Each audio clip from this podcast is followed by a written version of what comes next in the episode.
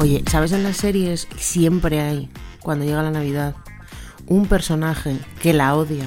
en el especial de Navidad. En el especial de Navidad, que la odia porque tiene una experiencia traumática sobre siempre, casi siempre de pequeño. Y, y entonces redescubre la Navidad a través de una putada que les pasa, como que se quedan atrapados en un aeropuerto o se quedan solos en casa. eh, O encerrados en un ascensor. o encerrados en un con una atractiva ejecutiva. ¿Eso cuándo pasaba? Fred. Siempre. Vaya. Eh, y, y al final siempre como que le dan la vuelta y, y- y ocurre un milagro navideño. Y. Ay, yo tenía un milagro navideño. Ahora lo cuento. Uy, esto lo cuentas ahora. Porque, eh, o sea, la movida es un poco como que, aparte de que el espíritu navideño siempre se manifiesta a través de putadas en las series, Sí, desde luego. la Navidad siempre gana. No puedes escapar de la Navidad. Exacto. Si odias la Navidad, estás en la mierda. Porque, eh, bueno, esto es un poco de lo que vamos a hablar ahora, ¿no? Mm. Del espíritu navideño. Sí, sí. A ver si en la realidad es así. Vamos para allá. Esto es Recién Cansados, tu podcast sobre estar en la mierda. Pensaba que ibas a decir tu podcast sobre estar en la Navidad. Para mucha hecho, gente ¿no? seguro que eh, la Navidad es una mierda. y bueno, pues eh, aparte de a César, que la odia, eh, a, Un besito. a nosotros la verdad es que nos gusta bastante. Yo, yo pasado unos años un poco más deprimentes de navideños, pero en general me gusta bastante la Navidad, tampoco voy a negarme. Yo, o sea, yo creo que es importante empezar sea, ah, hoy vamos a hablar de un huevo de cosas. Este es nuevo- nuestro especial navideño, ¿no? Este es el programa que empezaría. Podríamos haber hecho como una recopilación, que esto lo hacen mucho también en Claro, Navidad, sí. que se van de vacaciones los guionistas y lo que hacen es un refrit. Refrit. En plan de, ¿te acuerdas aquella vez que hablamos de compañeros de piso? Y tú cortas aquí 15 minutos y triqui, sí, sí. No vamos a hacer eso, pero hay muchos temazos que hablar. Vamos a intentar hablar de eh, pues cómo ha sido nuestra experiencia con las navidades presentes, pasadas y futuras, eh, de lo que es eh, las navidades cuando tienes niños, de lo que es la navidad siendo padre y siendo hijo, del mundo regalos, que es un tema, del mundo cenas familiares, De empresa, eh, cenas de, De empresa, amigos. melonazo también. las cenitas. Y vamos a, a ver un poco, a buscar el espíritu navideño, porque yo creo, como digo, que es importante significarse desde un principio. Nosotros somos navidaders. Pro ¿No? Navidad, sí, me gusta lo de Navidaders. Ya, ya dijimos en el programa de las red flags que una red flag importante para nosotros, a ver, importante, quiero decir, hay bellísimas personas que odian la Navidad, pero están equivocados, como demuestran todas las series del mundo. Sí, todavía no han tenido ese momento Claro. breakthrough de, de amar la Navidad. Efectivamente. Em, Podemos empezar, si quieres, hablando un poco de esto, del fenómeno de los haters, ¿no? De la Navidad, de la gente que odia la Navidad. Es- Yo estoy seguro que muchísima gente que nos escucha Sí. está un poco en este punto porque em, yo creo que como con el cinismo que no, no me quiero meter con nadie, ¿eh? que cada uno tiene sus razones y, a- y aparte habrá mucha gente que tenga razones reales y contundentes, en plan hay gente que lo ha pasado mal en Navidad, es fácil pasarlo mal en Navidad, Sí, ¿no? Un creo que son unas fechas como muy determinadas y muy familiares y muy como de amor y Mm. de y pasarlo bien que contrasta.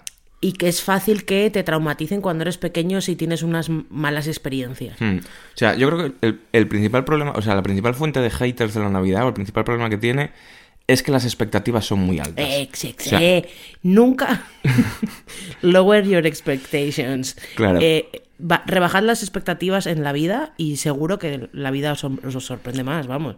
O sea, las navidades, fuera parte de tampoco queremos caer en el discurso de, "Buah, es que se han desvirtuado porque es una cosa consumista el corte inglés. Esto Lo no- es. Lo es. Lo sabemos. Evidentemente nos lo sabemos.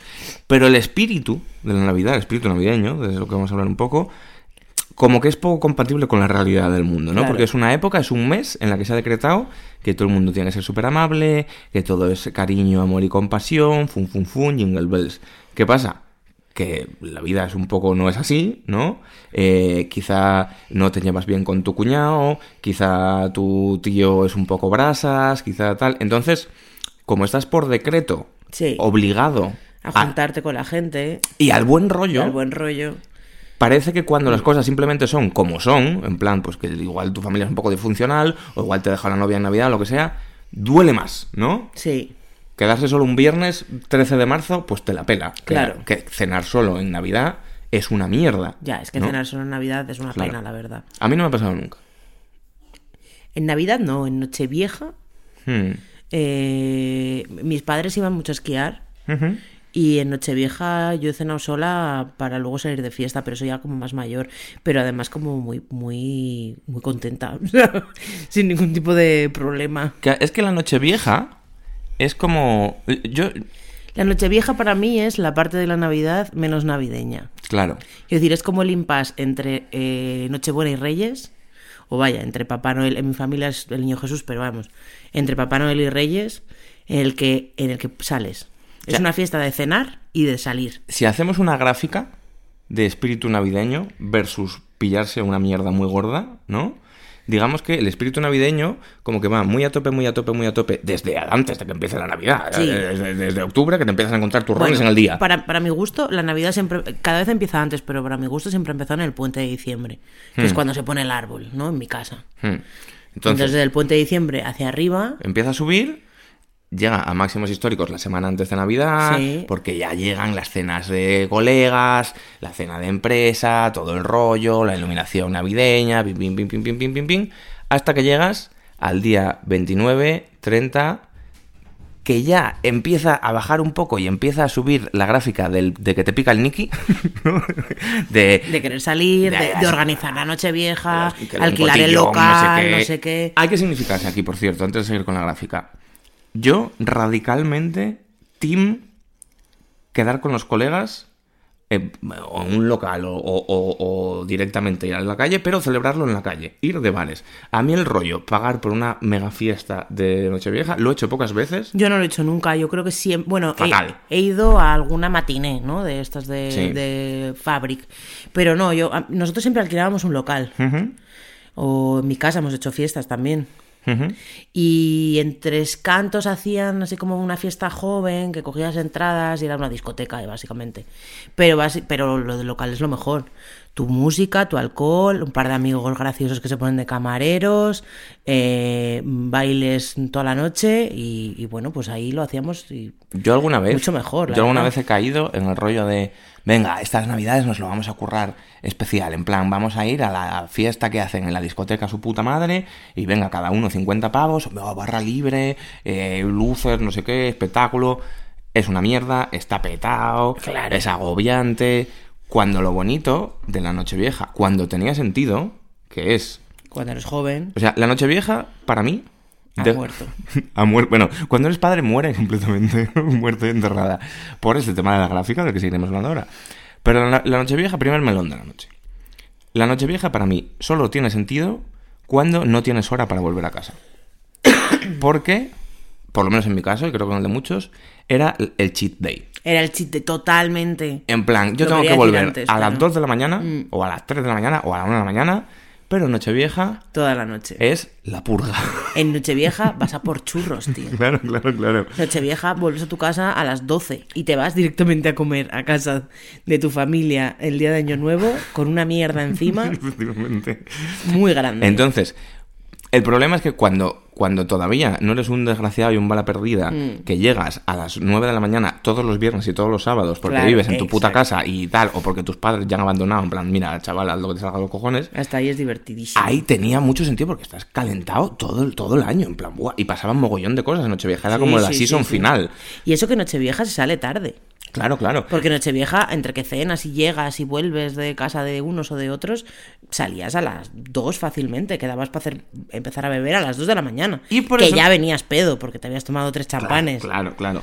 Y por eso, claro, porque la, en la Nochebuena, o sea, y por eso, eh, como la gráfica está alto en el espíritu Mm. navideño versus la fiesta, en Nochebuena, em, tú te chuzas en tu casa para em, jugar al jazz dance con tus padres, para hacer el pollas con tu familia, en Claro. general. Pero en Nochevieja, por lo menos en mi caso, eh, la cena era un pre-botellón. Cla- eh, claro, claro. Tú te estás mamando en casa para, Para salir, salir. ya Rolling Start. Totalmente. Un poquito, ¿no?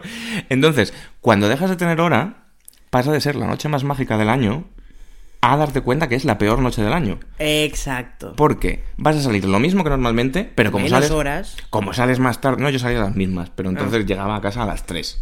Porque yo me iba a un after, no sé qué, que si el Fátima, que si su puta madre, llegaba a casa a las 3 con una cara de mierda espectacular. Mis padres ahí que se habían levantado para ver el concierto este de Viena, no sé qué mandanga, y yo llegaba horroroso. todo petado, todo más caro. Pero pasan muchas cosas en Nochevieja, no sé por qué motivo. La peña va como más a tope. ¿No? No sé, no... En vuestro grupo de amigos no había como. Como que se liaba más gente con gente. Alguna vez, pero tampoco te diría que... No, la gente tenía como ese espíritu navideño Ya. que la llevaba un poco a soltarse. Sí, alguna vez, es. pero tampoco recuerdo así como... No recuerdo grandes anécdotas. Yo recordar, recuerdo poco. pero no Recuerdo, recuerdo ya como un poco más mayores, juntarnos con otra gente, ir más a- de bares Hmm. y entonces encontrarte con otra peña y pasarlo muy bien.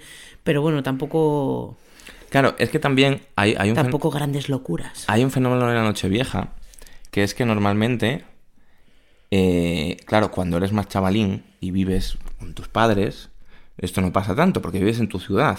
Esto igual a la gente que sois de Madrid os pasa menos. Pero a la gente que somos de provincias, la Navidad tiene también un punto de, como el anuncio este, de vuelve a casa por Navidad. Entonces, yo por lo menos en mi caso, para mí la Nochevieja durante los últimos 10, 15 años, hasta que ya directamente dejé de salir, era un momento de reencontrarme con Peña porque salía por Santander, cosa que no hacían todo el año. Ya entiendo. ¿Sabes? Entonces vuelves a tu casa y quedas con tus colegas de allí que no has visto en todo el año y te vas a un bar y te encuentras con una pava que no veías desde la universidad, que no sé qué, tal cual. Y te lías con ella. Caldo de cultivo entonces- para que surgieran Claro. la magia. Entiendo. ¿sabes? Para que pasasen movidas. Y, y molaba, molaba, pero pff, llega un momento que es eso, que ya deja de ser especial, porque... Bueno, y esa, y esa curva de la que hablas como que crece y vuelve Hmm. a caer después de la noche vieja, la de la fiesta, y vuelve a subir. Full espíritu, espíritu navideño, navideño claro. hacia Reyes. Cuando se te pasa la resaca, más o menos. O sea, a mí lo que me gusta, una de las cosas que me gusta de la Navidad es que está muy bien diseñada. O sea, el timing, los timings son muy buenos. Lleva muy Sí. bien el ritmo. Sí. ¿Sabes? En plan de. Una semana para cada cosa. Claro, tú tienes la Nochebuena, Semana, noche vieja. tienes como esa semana antes de la Nochevieja, que es generalmente estás de vacaciones, estás con tu familia, Sí. se te va pasando la resaquilla de que te pillaste un pedete de Nochebuena, es- son como esos días un poco de calma chicha antes de la tempestad, ¿no? Estás en tu casa, a mí me gusta mucho, por ejemplo, ir al cine en, en Navidades. Tengo una, yo tengo como un recuerdo muy bonito de ir a ver El Señor de los Anillos en Navidad, que siempre se estrena- estrenan por Navidad. Y entonces pues vas con tus primos Ya. y tal. Y estar en casa con tu familia, que a mí, es igual, es una declaración polémica, pero a mí me gusta, ¿sabes? Como estar con tus tíos, estar con tus primos, tal cual. Luego, en Nochevieja, hecatombe, y tienes tus dos o tres días de calma para llegar a Reyes, que es a mí lo que me parece que hace especial las Navidades en España. Claro, en otros países esto no existe. En otros países es que- entiendo que... en Nochevieja toma por culo. Mi abuelo, no sé si trajo de, de Sudamérica cuando hizo su tour por Sudamérica, o, o- o no sé en qué momento alguien le contó, pero mi abuelo impuso eh, el niño Jesús en casa, cuando en España obviamente Papá Noel, o sea, ni se hacía. Y entonces era un poco para que los niños disfrutaran de los regalos todas las navidades y no justo el día antes de volver al cole. Entonces en mi casa se celebra, lo gordo se celebra el día 24, ni siquiera es el 25, es el propio 24 por la noche. Venía el niño Jesús, nos traía los regalos y, y claro, eso era otra movida, porque luego en Reyes eran más como cosas pequeñas y detallines. Pero, pero en otros países, o sea, quiero decir, Ah, lo estuve buscando el otro día. En el niño Italia, Jesús, eh, eh, eh. el niño Jesús es súper tocho en, en Latinoamérica Ajá. y en muchos países de África. pero básicamente es exactamente el, mismo diseño que Papá Noel. Es mm, sí, Lo mismo. Rega- unos regalos guapos Sí, en Nochebuena. sí. Básicamente es Santa Es Santa. sin el traje. O sea, es, hay, hay muchas variaciones de Santa Claus que lo estuve buscando el otro día porque te reíste de mí y dije, oye, lo voy a mirar. Claro, yo pensaba... Sabía que lo había en Sudamérica y hay que- otras familias españolas que lo hacen, pero realmente donde más se hace es en, en partes de España, en, Sudamérica, en Latinoamérica, no es un caso así decir Sudamérica, o Latinoamérica, en Mm. Latinoamérica, en Brasil también y tal, y en, y en África. Y yo lo con lo de África flipé, pero deben de ser colonias a lo mejor. Hombre, tiene cierto sentido. De hecho, quizá en, en la tradición cristiana, que, Claro. que habrá que- habrá que hablar un poco de esto, que es de dónde viene la Navidad, que no dejan de ser unas fiestas cristianas, ¿no? Otro Sí. tropo que podríamos haber dicho al principio es por qué en las series todo el mundo es cristiano en Navidad, porque aquí en España, pues vale, pero en Estados Unidos, Muy poco he visto yo en las series hablar, por ejemplo, el episodio de Ross y el armadillo navideño, Claro, por poco pero más. Hanukkah Claro. no es Navidad. Claro. Hmm. En Hanukkah no hay regalos. Los americanos en Hanukkah dan regalos para copiar la Navidad, pero en Israel no se dan regalos. Claro. Esto me lo contó mi amiga Gal. Es para, es para no quedarse como marginados, ¿no? En plan de no, nosotros. Claro, claro. pero no, el único, eh, yo lo vi en la serie de, O- O- de OC, que hacía uno de los personajes era judío y decía Chrismaka. Y era como juntar las dos cosas, pues como, ¿por qué voy a ser judío y no voy a poder Y me voy a perder todo esto guapo? De todo lo guapo que tiene la Navidad. Claro. Claro, yo entiendo que hay ahí como un poco de envidia Claro. sana. O sea, no sé si envidia, pero claro, estás metido como en este mare magnum de, de- de que la gente parece que se. O sea, para un O sea, observador vives, externo. en, vives en un mundo de que existe la Navidad, pero tú no la puedes disfrutar porque tu religión te lo impide. Mira, yo Venga, pues esto, no mola, esto siempre lo pensaba eh, cuando vivíamos en otro piso con Chen y su familia, el dueño Mm. del bazar oriental de abajo, que tú bajabas, eh, pues yo qué sé, pues el día 24 a comprar tal cual y estaba todo el mundo como fum, fum, fum, fum, y a él le sudaban todos los cojones. No, no, no, no. Yo creo que en Asia también se celebra la Navidad, no sé en todos los países, pero mirando esto del niño Jesús, Hmm. creo que eh, recordar que había más de un país asiático que sí que celebra la Ya, Navidad. Chen no le veía muy navideño. Ya, lo bueno. voy a decir. Entonces, lo del niño Jesús, yo cuando me lo dijiste, yo pensaba que era una cosa totalmente do it yourself que os habíais inventado en tu familia. No, que no, que no, que no. Y, y- y como que el- el- la, la idea del niño Jesús en plan el bebé El bebé. el trayendo bebé. un mogollón de regalos El niño, el me niño Jesús resultaba nacido. me resultaba como científicamente improbable, ¿no? No como un señor gordo vestido Igual- de Coca-Cola. que baja- que baja por la chimenea, claro. efectivamente. Pero tres como- señores viejos en unos raro. camellos. Pero realmente tiene cierto sentido y por eso a mí no me acaba de convencer que bueno pues si es- en tu familia se hace pues habrá que hacerlo y, y guay yo mi, mi objetivo con la niña es que sea Reyes a tope porque en mi casa Reyes es una tradición hiper extrema que yo es de las cosas que más le agradezco y le agradeceré siempre a mi padre y de eso hablaremos un poco ahora si quieres de Reyes porque para mí es una cosa súper especial pero también que pille lo de, lo de- su familia materna que es el, el niño Jesús lo que pasa es que me da un puntito de rabia porque me parece que lo hace más cristiano todavía. O sea, a mí me Ya, gustaba, a mí me gustaba que los regalos de Papá Noel los traiga un señor que no tiene absolutamente nada que ver con, con- que, que no sale en la Pero Biblia. es que los reyes también son muy cristianos. Claro, claro, vas a sí, totalmente, totalmente, pero como que no había alternativa. Pero Santa Claus me gustaba ese punto como de Ya, un externo. reapropiación cultural. Ya, bueno. Porque yo aquí quiero contar mi teoría. Para la gente que no tiene espíritu navideño porque pues no es religiosa o le da rabia el origen religioso o tal, que es, esto te lo he dicho antes, que para mí la Navidad es como Harry Potter. ¿Vale? En plan, puede que venga de un sitio, en el caso de Harry Potter, de Harry Potter, de Harry Potter horroroso o de una señora que es lo peor, pero es tan popular Claro. que ha pasado a ser de dominio público. Ya no es propiedad de su creador, Claro. ¿no? Entonces, con la Navidad creo que pasa un poco lo mismo. No, es que eh, son unas fiestas del corte inglés o son unas fiestas cristianas, no me gusta. Sí, Eso da igual, y- apropiatelo, claro. ¿sabes? ¿Te puede gustar Harry Disfrútalo, Potter? También, disfrútalo claro, así, claro, sí. claro. Ese es un poco el rollo. Ahora parece que van a hacer más películas de Harry Potter. Porque el CEO de Warner ha dicho que qué coño pasa. Que hay que moverlo. no se han hecho pelis en 10 años y que, que es- que esto qué es. Y Es también claro, como- a mí me cuesta disfrutarlo, pero lo voy a hacer igualmente. También es como muy navideño, ¿no? Ver pelis de Harry Potter. Sí, o sea, era muy de salir en Navidad también. Mm. Sí, sí. A- la familia. El, el género cinematográfico en general ¿Navideño? navideño, Mm, a mí me gusta un montón. claro, la jungla de Puedes cristal. ver la jungla de cristal, efectivamente. claro, guapísimo. Entonces, Yo quería contar mi, mi, Cuenta, cuenta. mm, mi milagro navideño. Ah, sí. Yo tuve un milagro navideño de quedarme encerrada en un aeropuerto. ¿En serio? No, no fue exactamente así. Como unos terroristas. No. Eh, cuando vivía en Londres, Ajá. la primera Navidad la, pas- la pasamos allí. Vamos, digo, la pasamos mis compañeros de piso y yo. Y la segunda Navidad me vine a, a España. Hmm. Y entonces cogí los billetes y me fui al aeropuerto, pues como por la noche, a esperar toda la noche hasta que saliese el vuelo por la mañana, porque, pues lo típico, sale a las O sea, 7 de la esto, mañana. fue en- esto fue para llegar a casa por Nochebuena. Por Nochebuena, sí. Esto fue un día 23 o el mismo 24. Hmm. Para salir el 24 a las 7 de la mañana. Y entonces llegué al aeropuerto, esperé hasta las 7 de la mañana o a las 6 para embarcar y cuando llego a la ventanilla le doy el billete a la señora, la referencia y me dice, no, cariño, este no es tu vuelo, tu vuelo salió ayer. Uh, pues te habías equivocado tú. Me había equivocado de día. O sea, no te la habían liado ni hostias. No, no, no, me había equivocado rayado. yo. Perfecto. Y entonces... Te habrías equivocado probablemente sacando...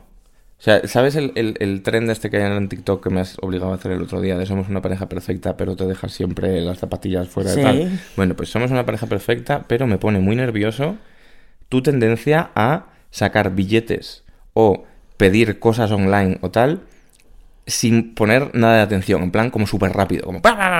Tú ya sabes que yo cada vez Es que- posible, sí, Si, lo si yo tengo que sí. encargar una pizza, me lo tomo como si estuviera pidiendo una hipoteca. Reviso todo ocho Mm. veces, tal cual. Esto lo digo Esto es mi impulsividad, sí. porque nos hemos comprado una nevera nueva para el piso nuevo que durante bastante tiempo estuvo enviada, o sea, con dirección de envío a la casa antigua. Porque Mireia cogió esta nevera de 1500 pavos y dijo, para autorrellenar, a tomar por culo.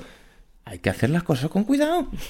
Porque si no, te quedas en casa en, en- en el aire en Navidad. Sí soy. Claro. Sí soy. Claro. Entonces, no sé, bueno, pues ¿A por qué lo que- sacas los billetes así por lo también que de- fuera, de avión? por lo que fuera, yo creo que me equivoqué porque lo cogí con tanto tiempo de, de adelanto que y era de que era como de ma- no de madrugada, pero que salía muy pronto por la eh, por la mañana que me equivoqué de día y pedí las vacaciones mal ya. Lo tenía apuntado en el calendario mal. Miraste ahí, oh, el móvil. Bueno, pues el caso es que yo me eché a llorar ahí en la ventanilla Mm. y me dijo, bueno, pues a hablar con ahí, con el de EasyJet, a ver si te puede ayudar. Entonces yo me fui a la ventanilla de ayuda de EasyJet, que estaba literalmente enfrente, y me dijo el señor, eh, pues sí, efectivamente te has equivocado, pero es que este vuelo va lleno, no te puedo Pero cambiar billete". físicamente. Sí, sí, sí, sí. Eso funciona bastante bien. Sí. Te digo porque, porque yo no he tenido milagros navideños, pero tuve un milagro en el I Love Techno muy parecido. El caso es que eh, el vuelo estaba lleno, no me podían cambiar el billete y me dijo, puedes quedarte aquí esperando a ver si con suerte no se llena igual con una persona como tú que se ha equivocado y entonces te puedes, puedes ir a Madrid porque el, el día siguiente ya no había vuelos porque era 25, sí eran 24. Y al día sí, y al 26 Tú también apurando fuerte, ¿eh? Sí, el 20, pues yo trabajaba, no tampoco tenía muchas vacaciones. Y el 26 era festivo en Inglaterra y no había vuelos. Ya no había vuelos como hasta el 29. O sea, ya, no te, ya te quedabas en tierra, no te merecía la pena volver. Mi- Meanwhile, hablando con mi madre eh, para ver si me encontraba un, bille- un avión desde otro aeropuerto de Londres, Mm. teniendo que cruzar Londres entero hasta Gatwick, que a lo mejor son hora y media, dos horas, Mm. No en tren, pero en autobuses y no sé qué, para llegar a un vuelo que salía a las 11 de la mañana desde. Una locura, Sí, en plan, sí, sí. imposible. Pero lo hubieras hecho, ¿El qué? hacer ese Pekín Express. El Pekín Express, que lo mismo no hubiese llegado. ¿eh? Es que te lo digo porque a mí me llama mucho la atención en las series también. Que sí, que lo hubiese hecho probablemente. O sea, a mí en las series me llama mucho la atención. Ah, porque es que mi amiga Gal, mi amiga de Israel venía el día 26 o el 27, no, el 27 que también tenían los vuelos cogidos, venía a Madrid a pasar conmigo pues navidades y Sí, que o sea, como. Nochevieja y tal, iba a venir como una semana. Y entonces no podía llegar ella a Madrid y que yo no estuviese porque había perdido los billetes. O sea, en ese caso quizás sí, pero me llama mucho la atención en la serie. Igual es que no soy suficientemente navidader, ¿no? Pero es como, como que se quedan en tierra y luego organizan unos Pekín Express que, que implican igual pillar cinco vuelos que igual te sale por 3.000 dólares, porque son de ventanilla, además, Sí, de, sí, de sí, un vuelo para Houston. Es sí, como, sí. Pues queda en, queda en casa que no pasa nada, pues Bueno. yo qué sé, llamas al chino en Pues Navidad, yo me quedé ahí, te vas a morir. yo me quedé ahí esperando con la maleta como a punto de salir corriendo y mi madre con el vuelo para comprar eh, a las 7 de la mañana eh, o a las 6 de la mañana en Madrid, que la llamé llorando, esperando ahí como para darle al comprar. sí. Y, y entonces estuve esperando, esperando, esperando, pero esperando hasta que ya, o sea, ya habían entrado todos los pasajeros, ya tenían la lista cerrada y quedaban, creo que fueron dos sitios. Y el señor de EasyJet, la persona más mágica, que en ese momento fue como, Que se, se llamaría Chris Kringle. no sé, o sea, mágico, eh, me hizo el cambio corriendo de un billete a otro, me cobró cero euros, Joder, que eso fue la magia, porque realmente eso cuesta dinero hacerlo. Magia, más magia. Y, y me dio el billete a través de la ventanilla y me dijo, ya puedes correr. Pero no te dijo... Y me tuve que recorrer todo el aeropuerto de Luton volando, porque estaba el, el último vuelo, o sea, al final de todo el aeropuerto salía el avión. Corriendo, llegué a seguridad, ahí diciendo, por favor, pierdo mi vuelo. La gente dejándome pasar. Es una cosa como muy de película para llegar al avión. Llegué de milagro al avión y cuando ya llegué al avión y me senté fue como... "Uf, no me lo puedo creer. Pero, pero Siempre me acordaré de ese señor. cuando te dio el billete, no te dijo Feliz Navidad. Sí, sí, claro, claro. Claro, Algo me dijo en plan guapo, como... un punchline, ¿sabes? Fue como disfruta mucho las navidades o algo así, porque claro, yo llevaba dos horas o una hora, una hora y media esperando ahí, como ya sabes algo, eh, ha pasado algo, Molaría ya está cerrada la lista, estaba muy agobiada y el señor, como la persona más maja del mundo, de no te preocupes, eh, voy a hacer todo lo posible para que te subas en ese avión, tal. O sea, fue como Es que- muy, muy estresante. es que o sea, la el peña- nivel del cortisol en mi cuerpo era heavy. Es que la en peña- ese momento. En, en, en Navidad. O sea, una de las cosas por las que a mí me gusta la Navidad es porque es un poco verdad. Quiero decir, igual es por una imposición social, y entiendo que es por una imposición social, pero la gente de verdad intenta ser más agradable. No todo el mundo. Pero probablemente, si eso te hubiera pasado en marzo, te hubieran dado por culo. Ya. ¿Sabes? Pero el argumento es- es Navidad. Hay Sí. para mucha gente que le, que le- que- que- que le importa de verdad, ¿sabes? Se le Como- ablanda el corazón. Claro, se le ablanda el corazón, efectivamente. Por, por eso, por eso decía yo al principio, que, que no- que no acabo de decir esto, que la Navidad me parece como... Y por eso puedo entender que haya mucha gente que la vea hipócrita. Porque me parece como que es incompatible con el cinismo absoluto en el que vivimos, ¿sabes? Vivimos en una época que todo el mundo está ya, se siente de vuelta de todo y que parece que, que creer en estas cosas es como cursi o es como infantil o naif, en plan, a ver, pavo, eh, el mundo es una mierda, la gente es una desgraciada. Además que tengo que decir una cosa, que es que toda la vida te han metido, toda la vida no, pero como toda tu infancia te han metido en la cabeza que en Navidades te tienes que portar bien porque te están vigilando Que esto, que, que esto es chungo, para traerte regalos y en realidad tú ya te quedas un poco con esa con esa mentalidad en la cabeza que cuando eres adulto a lo mejor por eso eres más majo porque estás como no sé inconscientemente eh, teniendo que serlo para portarte Es, bien eh, o sea, es como un engaño colectivo que realmente no resiste ningún análisis crítico, porque yo entiendo, o sea, las críticas son muy fáciles, en plan de, ¿y por qué cojones no intenta ser agradable todo el año? Es la más evidente, ¿no? claro Pero, pero no me parece mal que aunque sea por estos días la gente se intente poner de acuerdo para no ser lo peor. sí ¿Sabes? Está guay. Pero esto que dices de, de- de- de los regalos y, la- y los niños es verdad. A mí siempre me ha parecido un poco chungo. Me hubiera gustado, y hablo en pasado, me hubiera gustado no hacerlo yo, pero claro, con la niña ya lo hacemos porque es un arma muy poderosa. sí ¿Sabes? O sea, es un tipo de chantaje. no lo hacemos muchísimo tampoco Pero, pero cuando, cuando la niña se te descontrola, el rollo de, oye, ¿sabes? Que el niño Jesús te está vigilando, que es una frase bastante cañera, ¿sabes? Es como si fuera un sniper. Que te está- El niño Jesús te está vigilando y no hay regalos, ¿eh? Los patines que has pedido se jodió y la niña se te cuadra. Entonces, claro, teniendo ese botón nuclear ahí, Mm. es muy tentador usarlo. Pero realmente es como una cultura de la vigilancia un poco chunga que te ponen. O sea, que los Reyes Magos son un poco la policía, ya ¿sabes? que te están ahí esperando a ver si te portas mal para no traerte nada Claro, claro.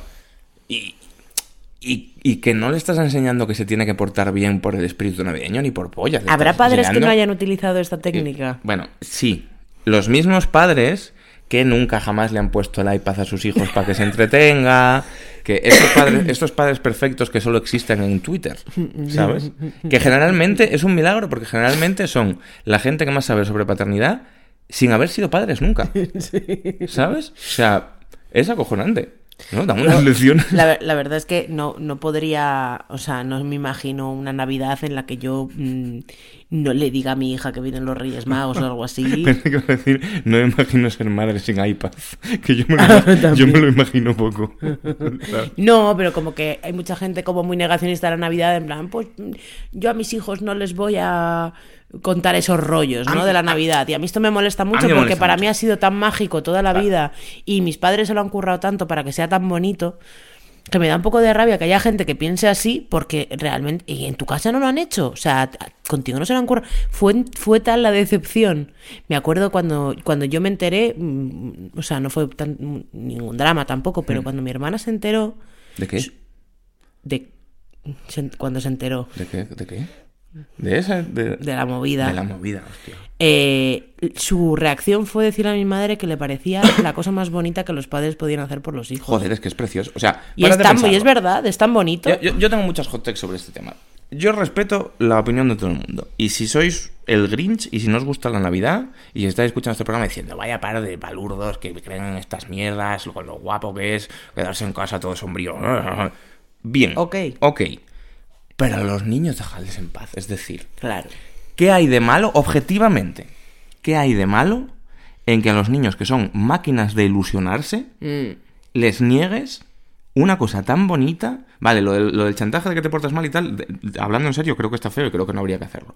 Pero que les niegues una fantasía tan bonita como que hay un señor que viene de Oriente o, o que viene de, o que viene por la chimenea, lo que sea, que trae regalos, que es de una manera mágica y, y- y- que crean en este engaño evidente, en plan de cómo coño puede venir un señor y que se lo crean a pies juntillas y que les haga tantísima ilusión.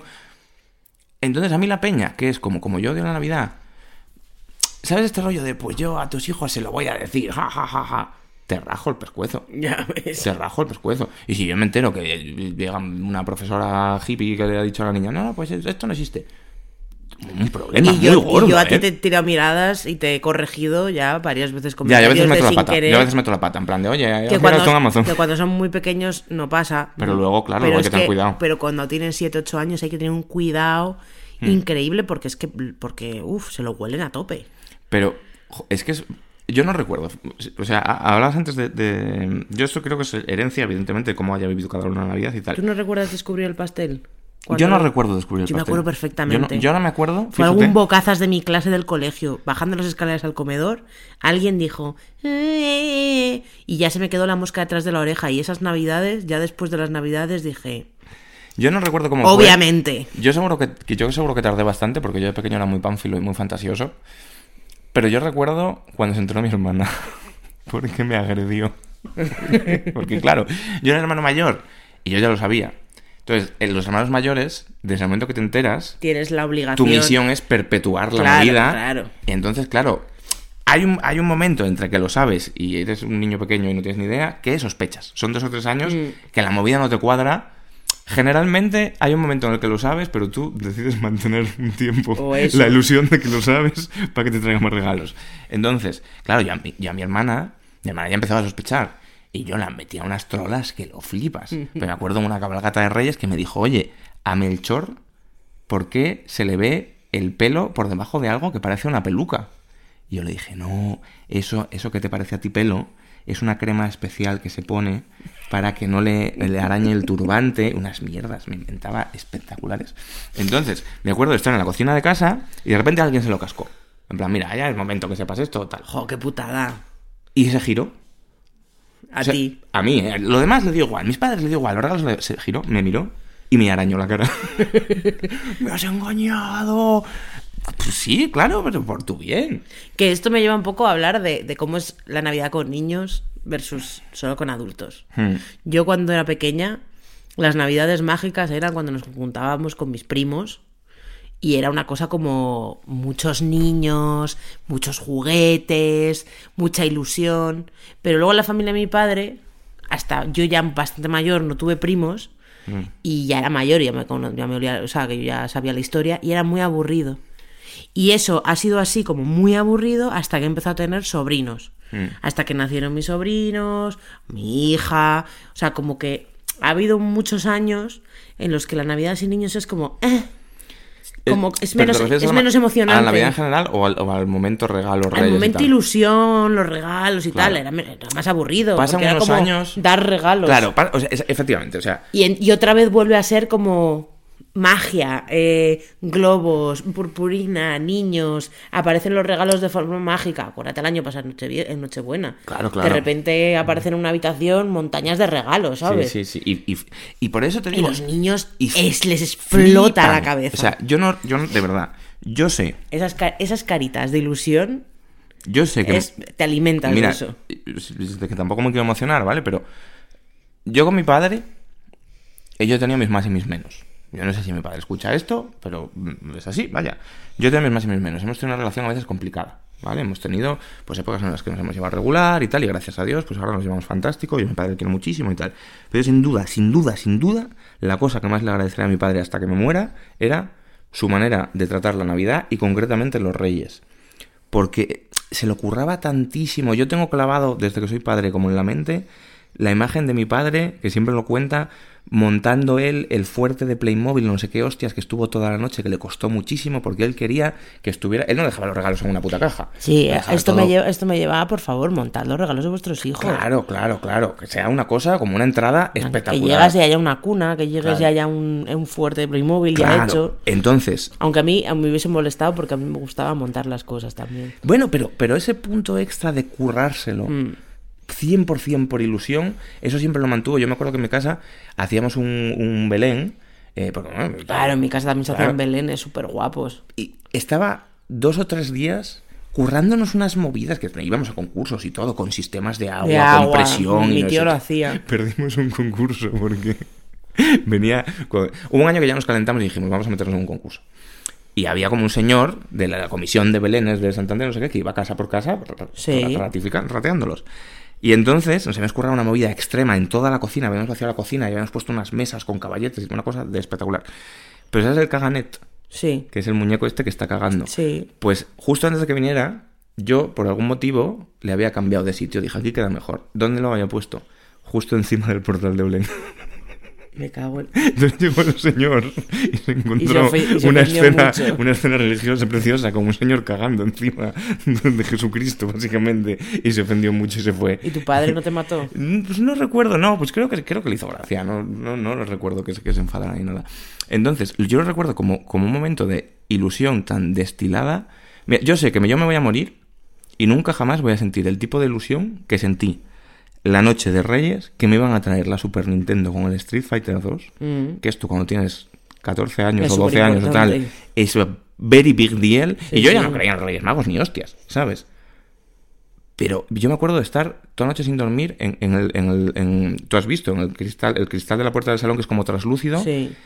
mirando, Mirando allí a a las ver qué 4 de la mañana a ver si veía la caja no. Eso es irreplicable. Y yo tendría que volver a nacer para no querer eso para mi hija. Yo me acuerdo que, mi- que mis padres, ya sabiéndolo, me mandaban a la cama. No me Claro, dejaban estar claro, ahí. claro, no me dejaban ayudarlo a montar ni nada. Claro, claro. Era como, no, no, no, Mantener no. la ilusión, es lo que te... En mi casa, mi hermana y yo, ahora con niños, evidentemente más, pero mi hermana y yo, con 38 años uno y 35 el otro, seguimos dejando un balde con agua para los camellos Sí, y unas pasado- copas con, con, con, con coñac o Con con lo que sea, con champán, sí. para que Melchor, Gaspar y Baltasar se lo beban. A mi madre la pone enferma, porque mi madre es una persona muy práctica, en plan de, mira, no me toques los cojones, ¿sabes? Eh, por favor. A tu padre no le hacen imputar Claro, claro. Pero, Pero, yo me niego a no hacerlo. Pero es verdad, no es verdad que es muy divertido. Esa Claro. noche que nos quedamos hasta tarde envolviendo regalos, Claro, montando el árbol, poniéndolo todo bonito. Porque es siempre si no, muy divertido. si no, es un cumpleaños.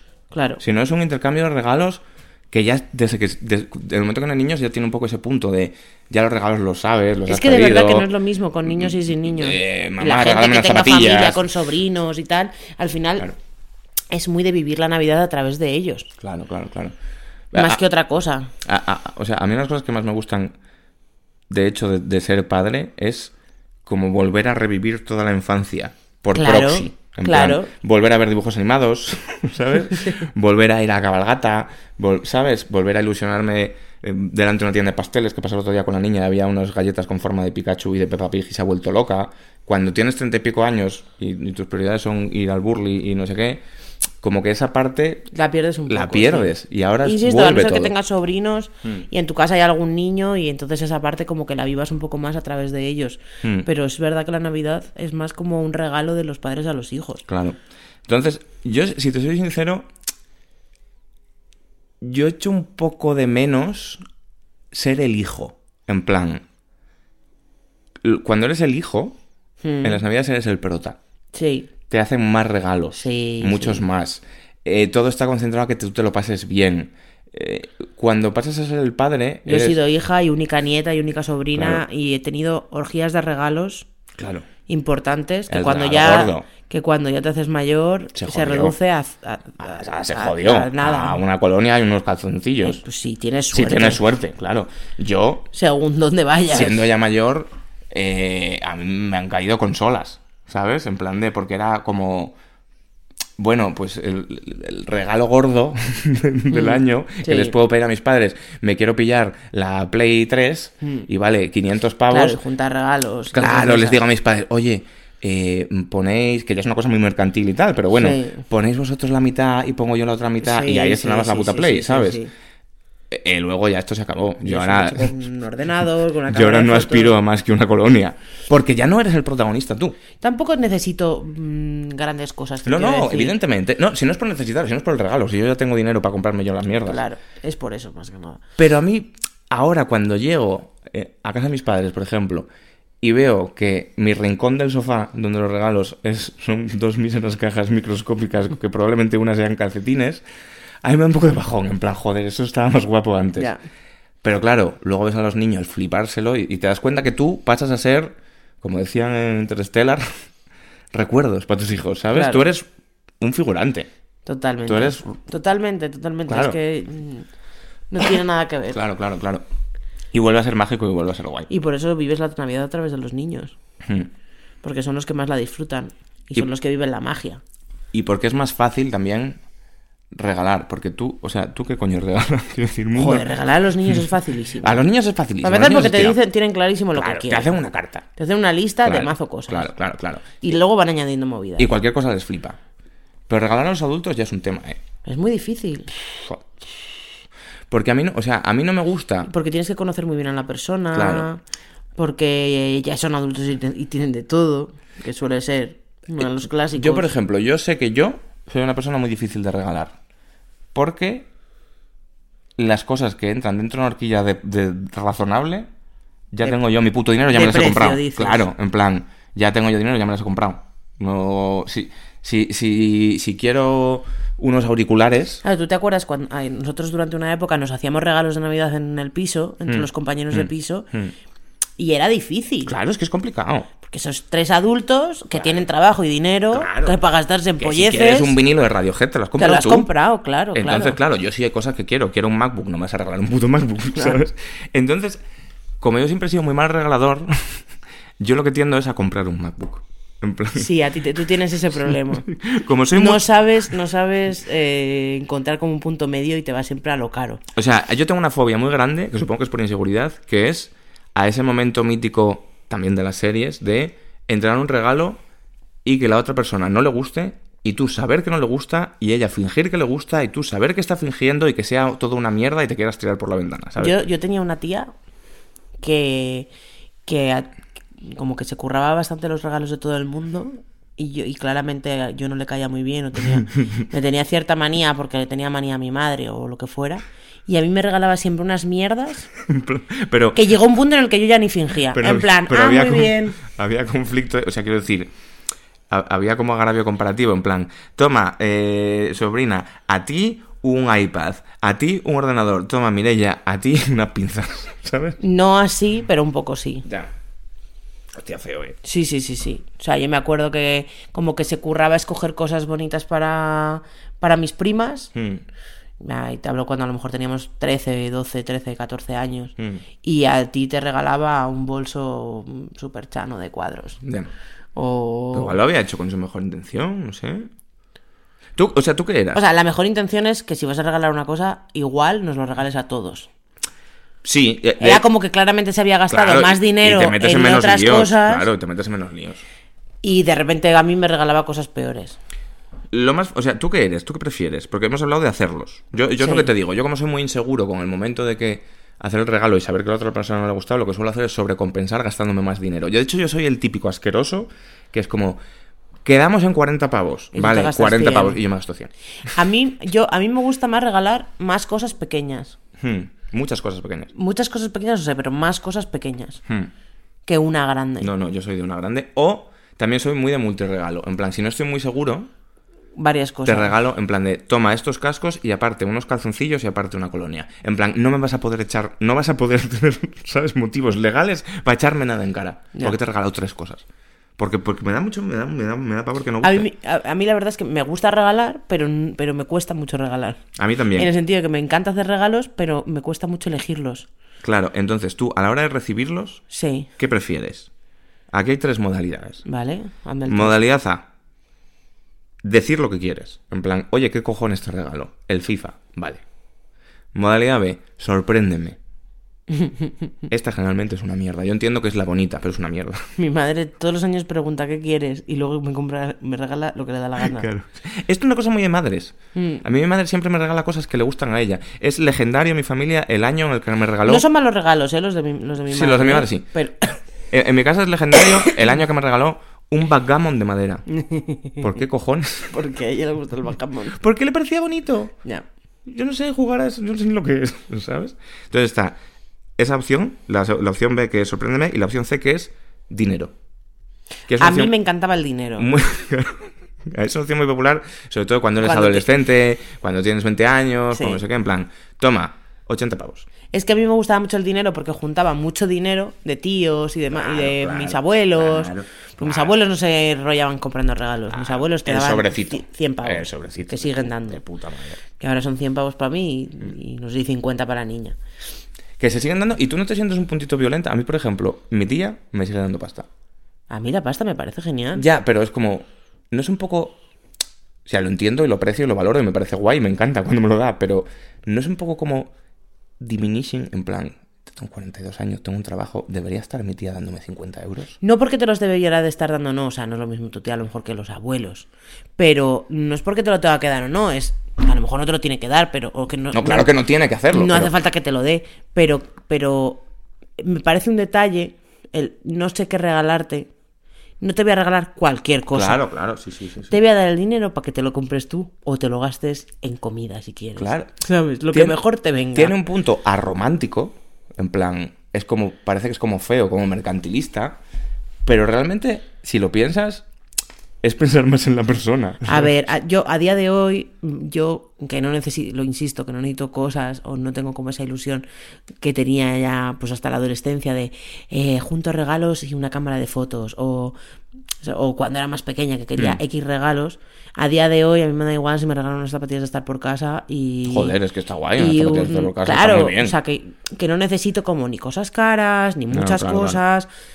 Yo, la verdad es que... mm, Pero prefieres certeza o sorpresa. no, yo prefiero que me hagan regalines, aunque sean pequeños. Pero, o sea, que a ti te gusta que te sorprendan. ¿Tú qué prefieres? ¿Que yo te, que yo te diga qué quieres o que te compre yo algo surprise? Eh, me da un poco igual. Yo prefiero que me pregunten. ¿Tú prefieres que te pregunten? Sinceramente, sí. Ya. Sí, porque me han regalado demasiados jerseys sin mangas y demasiadas mierdas que... Pero no por el regalo en sí, sino porque me obliga a ese momento que odio, que es fingir, que me Fingir gusta. que te gusta, ya. Lo llevo fatal. Es que, eres difícil, fatal. es que eres difícil de regalar. Uy, bah. Porque no te interesa la ropa. Solo aprecias calcetines o calzoncillos. Pero los aprecio mucho. Pero, los, Pues pero tienes demasiados. No, ahora mismo no tengo calcetines. Regaladme calcetines, amigos internet, regaladme calcetines. Eh, te regalan ropa y tampoco es tu estilo específicamente. Eh, colonias, tienes como cinco cajas de colonias sin abrir. es que mi madre me regala todos los años una colonia la misma, pero no la gasto suficientemente rápido. Entonces se va acumulando, haciendo buffer, y tengo un buffer como de 5 o 6 frascos, y cada vez el problema se agrava. Sauvage. So- o de Sobas. O de Sauvage. Que está bien, me gusta, no sé. Y, y tengo 8000. Hay, hay una, estoy pensando, antes de pasar, porque tenemos que pasar a las recomendaciones. Ah, pensaba Porque que- Teníamos que... hablar de un Cristo cosas que no hemos hablado de nada, no hemos No, hablado pues- de cenas de empresa. No... No, no, pues vamos a darle un tiempo a todo porque como es un especial de Navidad puede ser un poco más largo. ¿Ah, sí? Lo acabo de decidir. ¿Vamos a traspasar esa barrera? ¿Este es nuestro regalo del niño Jesús para la gente? Sí. ¿Más programa? Ah, vale, vale, porque yo me iba a ir... Vale, yo te iba a plantear que hay una cuarta posibilidad para los regalos. ¿Qué es? No hacerlos. No, esto Ah. está feo. Que es el vale por. Esto no lo regalan nunca. Mm, O sea, no el vale por de te voy a comprar este disco cuando salga. no, vale por unos masajes. ¿no? Eh, Eh, eh, no, y sobre todo en pareja, él vale por, o sea, 10 tickets de acostar a la niña yo. Ya, no. ¿No? No, ¿No está guapo eso? no, es lo que pensaba regalar. No, pues se me acaba de ocurrir. Ah, igual pues es una puta mierda. Joder, pues a mí me regalas una libreta de 10 por hago yo la cena, 10 por acuesto yo a la niña. No es mal regalo, ¿eh? Mm, Bueno, no, pero sí, pero... No está mal. Tú no pienses tanto en no hacer que vamos a tener un segundo hijo y te va a tocar hacer el doble. Por eso. Si me regalas, si me Claro. regalas un taco así de vales de lo hago yo, Un taco, ya ha pasado de 10 a un taco. Madre mía. yo ahora mismo prefiero un taco de 25 lo hago yo que una PlayStation. claro. Pues no te puedes negar, en plan, ah, Ya, hoy, hoy planteaba la mujer de mi primo como una cuestión así bastante curiosa que era el, lo de lo de mm, ser madre reciente y cuando encuentras momentos para ti misma, ¿no? Y, y, y claro, la respuesta es nunca. Mm. Sin ayuda, la respuesta es nunca. Y no pasa nada, o sea, yo qué sé. Ahí tengo una prima con tres hijos y, nunca, y la respuesta es nunca. Y, y, otros, y otra gente que tiene más ayuda y la respuesta es, pues mira, a mí me cuesta un poco menos encontrarlo, pero... Que mira, que es otra cosa que me frustra a mí, no sé si nos está quedando un poco pesimista esto, pero es un- una cosa que me frustra a mí un poco de las navidades presentes, que es que ya no solo que no seas el protagonista y tal, sino que ese... em, ese mindset de ya tendré tiempo en Navidad Mm. desaparece por completo, Uf, ¿sabes? O sea, yo siempre era en plan de... "Puf, Este juego que es muy largo, me lo juego en me lo Navidad. juego en Navidad. Y ahora en Navidad Eh, tu hija no tiene cole. Es que es peor. Dos semanas de cuidarla todos los todavía. días. Creo que mi madre se la va a llevar tres días. ¿Sabes? Pero mira, pasando, pasando al tema cenas y comidas de empresa, familiares y demás.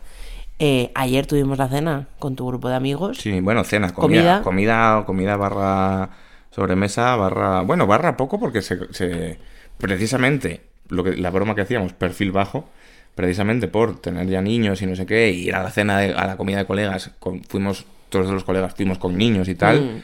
la cosa no se acabó envenenando. En plan, comimos Bueno, pero fueron unas cuantas horas. unas ¿eh? cuantas horas, pero de tranqui. Seis horas de tranquis, pero Que al seis final horas. allí nadie empalmó con Nos la pasamos cena ni con nada. bien. Sí, sí, nos Esas lo cosas son muy divertidas. Sí. Yo tengo la cena con mis amigas eh, el día 30. Mm, Muchas ganas de esto. mm. Y, y hoy hemos tenido una comida con toda la familia de mi madre, que somos, somos como 30, Ujú. eh, por mesas.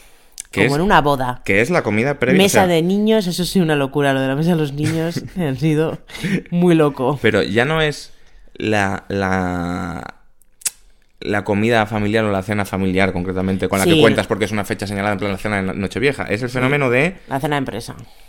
No, el fenómeno familiar de la cena de primos. Ah, sí, bueno, sí. ¿Sabes? En mi familia se llama cena de primos. Mm. Eh, bueno, o sea, si ha sido una comida, no ha sido una cena. Nunca ha sido una cena. Eh, Sí, para pero la cosa donde los, jóvenes se juntan para. Pero siempre venía, o sea, empezó siendo una cosa en la que no veníamos más que los primos Claro. y acabó siendo una cosa en la que venía todo el mundo está hasta mi abuela, abuela. vaya, claro, sí, sí. Porque al final es en mi familia antes nos juntábamos toda la familia y hacíamos y éramos veintitantos y, era una cosa como muy espectacular, la noche nochebuena, Hmm. una comilona que flipas y una cena ahí de puta madre o comilona al 25 y pasó a disiparse ya cada familia con su familia, porque obviamente eso cambia mucho. Entonces, es, el un- es la única fecha al año que nos vemos todos. Mm. Algún cumpleaños ahí por medio que a lo mejor coincides, alguna tú vas quedando con tus primos y te ves a lo mejor, pero yo tengo primos que no veía desde el 2020. Y está guay. Porque con el COVID de por medio, Y- no. y, está. Esas son las cosas que no, Miento, 2019. que no entiendo muy bien. Cada uno tiene sus circunstancias, y tiene sus familias y tiene sus movidas, pero que son las cosas que no entiendo muy bien como concepto que a la gente no le mole. En plan, juntarte con todos tus primos, hacer el, el desgraciado, está bien. Eh, juntarte con toda tu familia, 30 personas en un restaurante, es divertido en general, ¿sabes? Sí. Puede sur- yo entiendo, y esto, y esto también es una cosa sobre la que habría que hablar largo entendido, que cuando juntas a tanta gente, y sobre todo gente que quizá con el tiempo vas viendo menos, pueden surgir tensiones. La mítica broma de las discusiones sobre Podemos en Nochebuena, ¿sabes? Las discusiones sobre Cataluña, ¿no? Este rollo. Esto puede suceder. En mi caso, pff, suele pasar. Pero, Pero nos divide. tampoco es algo que te divida. En nuestra O sea, familia no pasa tanto, cada vez pasa menos porque realmente, no sé, lo hacemos un poco por mi abuela ya, Hmm. ¿sabes? En ese sentido Sí. ya es muy mayor y no sabemos cuánto tiempo va a estar, entonces en ese sentido queremos que tenga como la mejor experiencia, que nos Hmm. vea a todos, que tenga un ratito de hablar con cada uno, que vea a sus bisnietos Ujú. y, y que diga, oh, qué familia más bonita tengo, Claro. ¿no? Qué, Que coño, qué vida más bonita he tenido. También es importante, o sea, quiero decir que estamos hablando mucho de hacerlo especial para los niños Ah, pero y se nos olvida mayores, que claro. también es muy importante hacerlo especial para los mayores. Claro. ¿Sabes? Que. o sea, esto no me da un poco dar de, de verlo, pero yo lo pensaba, por ejemplo, con mis abuelos. En plan Claro. de cada Navidad, cuando ya eran mayores, cada Navidad yo pensaba igual. Es la última. Igual esta es la última. Claro. Y hostia, es una movida. Y yo entiendo que la sensación. O sea, que si para ti juntarte con toda tu familia te puede hacer ilusión y tal, yo me imagino teniendo pues 80 tacos y estar ahí en la cabeza de la mesa y ver. Yo es que me pongo tierno Lo que con has estas creado. cosas. Efectivamente. Claro, claro. Es la hostia. Claro, mi abuela siempre lo dice. Eh, y es importante. Ah, mira, ¿sabes? mira la, que has li- la que habéis liado tú y el abuelo, ¿no? O sea, Claro, claro, claro. Ver que esas veintipico personas. seis no sé qué, hijos, sus parejas, tuya, no sé cuántos hostia. nietos, no sé cuántos bisnietos. Es muy bonito. Y es muy bonito, Es sí. muy bonito, es muy bonito. Entonces, te, te- te digo, entiendo que en casos extremos de familias súper desestructuradas, que ha habido grandes dramas, que hay peña que no se habla, que tal, ok. Pero en mi familia pasa eso también, ¿eh? O sea, a pesar pasa a de... niveles. Bueno, han pasado cosas gordas. Pero a día de hoy creo que todo el mundo sabe estar por encima Claro. de todo eso para juntarse un ratito, ¿sabes? El que se quiere ir antes se va antes, el que quiere aguantar más se queda unas copas después, pero nunca en los últimos años ha habido Una tensión. tensiones, broncas, mm, todo el mundo lo deja pasar. Claro. Es que quizá el, el espíritu navideño actúa precisamente como un anticuerpo para eso. En Claro. plan, como es una, son unas fiestas diseñadas para estar con mucha gente diferente, es importante establecer primero unas reglas de enfrentamiento. En plan, es Navidad, Mm, buen rollo. claro. Se puede hablar sobre Pablo Iglesias, pero de buen risa. Sin hostias en la mesa, por favor, ¿sabes? Si me levanto y me voy. Que en mi, fa- en mi familia alguna vez ha pasado, pues muchos años, alguna vez ha habido alguna discusión fuerte, pero como que el ambiente ya te lleva a reconciliarte, Claro. ¿sabes? Y va, venga, perfil bajo, llevarse bien, tal Que cual. por cierto, nada que ver con las cenas de empresa o fiestas de empresa. Sí. Yo hace mucho, hace mucho tiempo que no tengo, porque también por el COVID y mucha gente le habrá pasado, que no teníamos fiestas de empresa así como grandes. Eh, yo este año, no sé si ha habido, pero no he ido, Mm. Eh, porque estoy malita. Y, y- pero yo recuerdo una muy buena cuando trabajamos en Mandarina. Sí, sí, yo la recuerdo también. Eh, Las, las cenas de empresa, además me hace gracia porque justo, claro, también le La sabe- fiesta de Navidad. También le saben al SEO, pero la peña de mandarina, de, mandarina full iba a decir que esto fue eh, de mandarina. La peña de pantomima full justo ha sacado el vídeo de ¿Ah, cenas sí? de empresa. ¿No lo ¿En has serio? visto? No, no lo he visto todavía. Bastante bueno. Claro, luego me, me dicen mis tías que no entienden de lo que hablo. Son- Pantomima full para la hermana de Quique.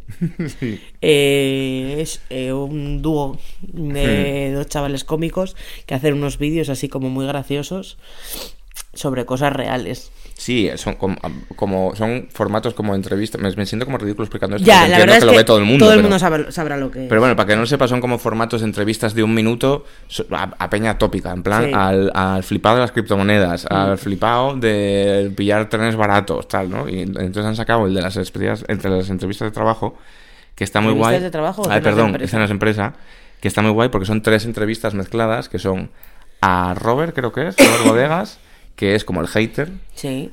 a otro que no sé quién es, que es un invitado que es como el, el pelota, Hmm. y a Leonor Wadling, que Ah. es la borracha, que es la que se pilló el megapedo y al día siguiente en la oficina tiene que hacer el Walk of Shame. Esto es una cosa muy real y muy, muy dura de llevar, Que tú has vivido. que yo he vivido. Entonces, para mí, o sea, yo os estoy diciendo que la Navidad está guay, que hay que mm, dejarse llevar por el espíritu navideño. Las cenas de empresa son un error. Ya, a mí Las cenas de empresa no parece- tienen ningún sentido. Son una, una ruleta rusa. Es de locos. ¿A quién se le ha ocurrido esta idea? Deberían ser. Es como las cenas de primos. Deberían ser cenas de primos de empresa. En plan, que quedes con tus colegas de la empresa de tu mismo nivel Ya. para pillarte un ciego que lo flipas con los de tu departamento o los del otro, pero siempre de tu mismo nivel, sin consecuencias posibles. Porque hacer, o sea, meter en un espacio cerrado, en España, todo el mundo borracho, A los curritos. a los curritos, Con los famosos. con los jefes. En nuestro caso ha sido con, pues, con gente conocida, Bueno, eso aparte, pero eso es con los jefes. una receta. Tú has, tú has manteado a un jefe. Yo, a mí me sucedió que yo intenté mantear a un jefe que parece ser que sufría graves problemas de espalda. Sí. Porque había doblado. Porque, había hecho el porque guion era el que había hecho el guion de Austin Powers Powers. 2. Era el creador del gordo cabrón. Ya. ¿Sabes? Y entonces ya a mí me dijeron eso en mitad de la, de la cena con un moco espectacular. Y yo dije, tengo que ir a mantear a esta persona con la Éramos que. en un Vips ese día, ¿no? Sí. Una persona con la que yo no había cruzado más de tres palabras porque era un mega jefe. Sí. Entonces, "Eh, Eres el puto amo, me he enterado de lo de gordo, cabrón, ven pa... ¿A quién se le A- ocurre? Bueno, a ti que eres un borracho bastante. Porque yo era un borracho. Habría que hacer un programa sobre borracheras. que- Borracho Quique. ¿Qué tal? Que es- tienes tela tú. Yo, ese día, sin saber muy bien cómo, acabé despertándome en una casa desconocida, evidente. Acabé despertándome en el rellano de un edificio, Mm. picando a una puerta desde la que me contestaban en japonés, Sin zapatos. descalzo. No, entonces picando. Pues yo, yo estaba en un after de un compañero. Yo luego me enteré que yo estaba en un after de un compañero de, de curro. Por cierto, las, las cenas de empresa jamás deberían ser un jueves como esta. Eh, eh, locura, locura O sea, absoluta. al día siguiente teníamos que es ir a que es currar. una idea sádica. Entonces fuimos a currar y tú no aparecías. Claro, o sea, a mí lo que me pasó es que nos fuimos de after a casa de un colega que curraba en la empresa también. Entonces yo me quedé dormido en un sofá, me desperté a hacer pis, me equivoqué de puerta y en vez de usar la puerta del baño, usé la puerta de la calle. Sin Yo estaba en esa casa, nada que ver, no, no estaban al lado. sin coger la cartera, esto es un poco el canallita, pero bueno, sin coger la cartera, ni el móvil, ni los zapatos. Entonces, recobré la conciencia cuando estaba ya en el rellano picando a la puerta, porque me equivoqué, me giré para un lado, o sea, me equivoqué la puerta de mi piso, o del piso del colega, con el piso del otro lado. Entonces, como que me giré 180 grados mal y empecé a picar una puerta. Me hablaban en japonés. Por algún motivo llegué a la calle y cuando llegué a la calle y pisé el frío asfalto madrileño dije, hostia puta, voy descalzo. Entonces empecé a recorrer la gran vía descalzo, sin móvil ni cartera, intentando que un taxi se prestase a llevarme a mi casa para ponerme los zapatos y llegar a currar a las 5 de la tarde con una cara de mierda espectacular, todos los jefes mirándome mal, apestando licorería. ¿A quién se le ocurre? A los de mandarina. Claro, es una bomba de destrucción de empleo las cenas de empresa. Y, y aparte, o sea, Fue, fue epic. O sea, los que, los que habíamos, nos- los que habíamos salido y, y lo habíamos vivido desde el otro lado, estábamos en la oficina eh, real meados de risa. claro, ya, ya. O sea, Fer y yo estábamos ahí. Fer sentado, Fer estaba sentado entre tu mesa y la mía, con los pies subidos a mi mesa, descojonados de risa con cada información que recibíamos por tu parte. Porque para Pasaban las horas y no llegabas. Cuando, cuando, esto también habrá que hablarlo en el programa de pillarse pedos, pero cuando tú te pillas un pedo muy épico, siempre es menos atormentador para los, el resto de la gente que para ti. Tú te piensas que ha sido todo mucho más grave y que la peña te lo va a tener mucho más A en ver, cuenta. fue grave, pero ¿quién te lo iba a tener en cuenta, sabes? Pues el señor al que Sí casi fue- dejo. Sí, fue súper divertido. Claro, pero, pero tú en un momento solo sientes vergüenza. Probablemente lo que hizo Leonor Walding en la cena de empresa con el canallita fuera divertido, pero ella está atormentada, ¿sabes? Entonces, por esto te digo que son un error, son un error absoluto, porque aparte, si la lías, te vas a atormentar. Y si no la lías, vas a estar frustrado, porque es como... No, yo no la he liado y no me he ido frustrada. ya, pero te- tienes que estar con el freno de mano puesto. En plan, pues están los jefes, esta copa no me la voy a beber. Es, es una fiesta en la que no puedes ser festivo. Mi problema es que en esa fiesta yo no podía beber. Entonces no bebí. Bueno, problema o Est- bendición. Estuve ahí a tope hasta que me cansé y me fui a casa. Que Claro, además claro. era muy cerca de donde yo vivía. Claro. Pero, pero en una condición normal es lo que te digo, es una fiesta en la que no está permitido pasártelo bien del todo. Es una. Es una. Es como una fiesta de eh, presos y carceleros, un poquito, ¿sabes? Eh, Es algo que no entiendo, es un diseño que no Yo he estado en una fiesta de Navidad de Ana Rosa, porque me pilló currando en un programa de, de su productora, y, y había como muchas actividades y cosas, pero había mucha gente. Estaba ahí Esperanza Aguirre Uy, qué suerte. y Inda, ahí como bebiéndose una copa, literalmente detrás mía, haciendo corrillo. Y yo ahí con mis compañeros en plan... "Puf, Esta peña está aquí a mi lado. ¿Qué está pasando aquí? ¿Sabes en qué, en qué fiesta barra cena empresa he estado yo? En la del hormiguero. Con Pablo Motos. Uh. Claro, esto podría contarle muchas cosas también. Eh, ¿Lo hacían en un local o allí mismo? La hacían en la propia productora. Lo sabía. La de la propia productora, en una especie de parking loco que tienen, donde harán sus mierdas de naves industriales de prender hardys en Lo fuego. sabía. Y ahí ponían un catering y estaba, pues empezaba a llegar famosos. Y llegaba este, ¿cómo se llama? El marido de Alaska, el. Mario. eh, este, el Mario Vaquerizo, todo pedo por ahí, el famoseo, el Pablo Motos por ahí, bueno, eh, muchas movidas. Eh, tampoco voy a entrar yo a contar cosas porque tampoco quiero yo problemas con la justicia. Eh, ¿Hacemos las recomendaciones? Venga. Tampoco nos hemos pasado tanto después de Bueno. hablar de cenas de empresa. Bueno, eh, es que lo que queríamos, lo que habíamos pensado, es, ya que estamos un poco en estas fechas tan señaladas, y ya que muchos estaréis teniendo problemas para que se os ocurran regalos, Sí. ¿no?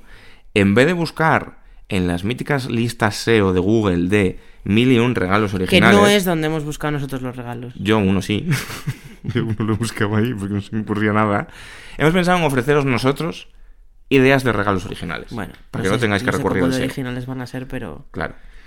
Entonces, vamos, pues yo qué sé, vamos a intentarlo. Vamos a intentarlo. Igual hay alguien que encuentra y le solucionas un poco la movida. no, sí, sí, sí. Claro, yo creo que es buena idea. Venga, pues voy a empezar yo. Venga. Yo, eh, en los últimos años, y sobre todo hacia adultos, soy muy pro eh, los regalos que tienen que ver con experiencias.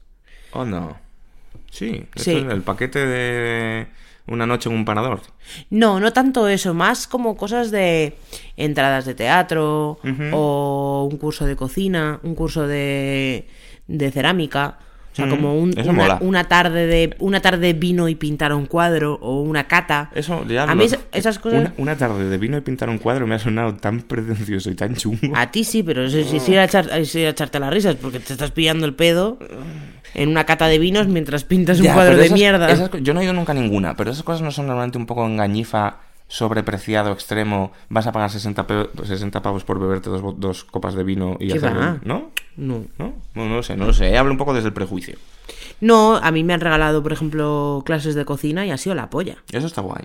Ha sido... Regalar cursos creo que mola mucho. Sí, y pero no tienen por qué ser cursos presenciales, que son mejores, más divertidos, porque además incluso conoces gente o vas con otra persona. Pero a mí ese tipo de cosas me parecen divertidas. Hmm, mola. Es como diferente y no es una cosa como tan... O sea, tienes de todo. ¿Qué te van a regalar? ¿Otro libro? Bueno, o que te van a regalar... eh, un cojín de semillas. Pues ok.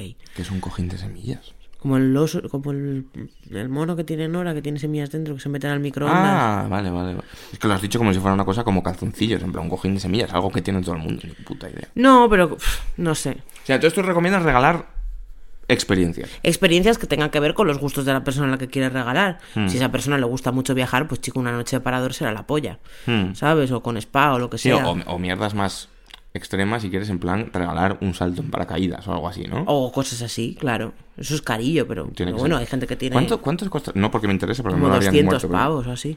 Bueno, pero igual, o sea, aquí todo va en horquillas de presupuesto, Sí, evidentemente. claro, totalmente. Depende mucho de. Pero si tienes horquilla de presupuesto, si es un regalo para tu novio, imagínate, Claro.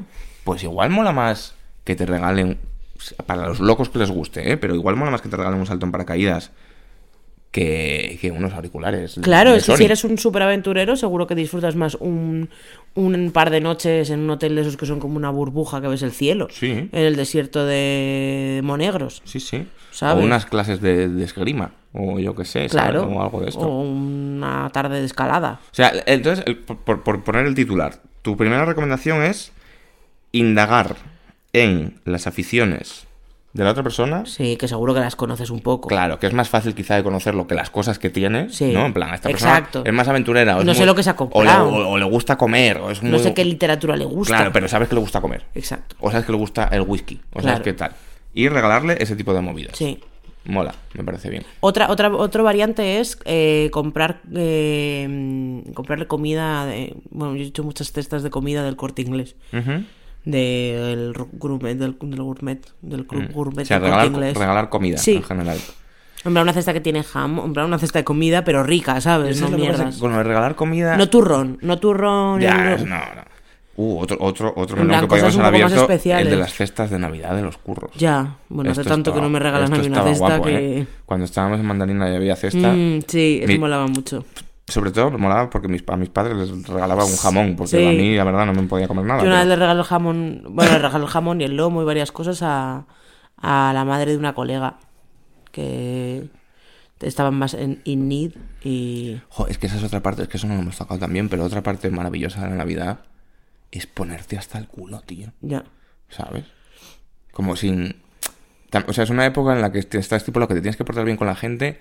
Pero y que no hace im- fal- y no que con la comida. Y claro, efectivamente. Claro, hemos hablado de cenas, por ejemplo, ¿no? Claro, de, claro, la comida en sí de Navidad. Joder, es que eso está muy guapo, ¿eh? O sea, el rollo de estar... Mm. De eso viven los gimnasios, del día uno venderte Bueno, 100%. las nuevas. Es el Black Friday de los gimnasios el día 1 de enero. Con... Es que es otra cosa de la que podríamos hablar, que son... Vamos a hacer ese programa. Resoluciones, resoluciones de de Año año nuevo, bueno, menos Esto lo, esto lo vamos a hacer para Año Nuevo. Vamos a hacer un brainstorming. Vamos a hacer esto, me gusta. ¿Hacemos este brainstorming o lo hacemos?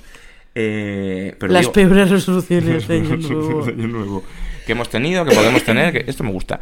Em, no, pero yo digo como que ese puntito de las navidades, o sea, a mí una de las cosas por las que me gustan las navidades, el rollo de estar en casa con toda mi familia y tal, es porque siempre estás comiendo.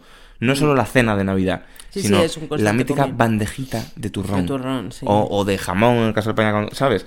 La peña está todo el rato comiendo. Pu, pu, pu, pu, y eso mola.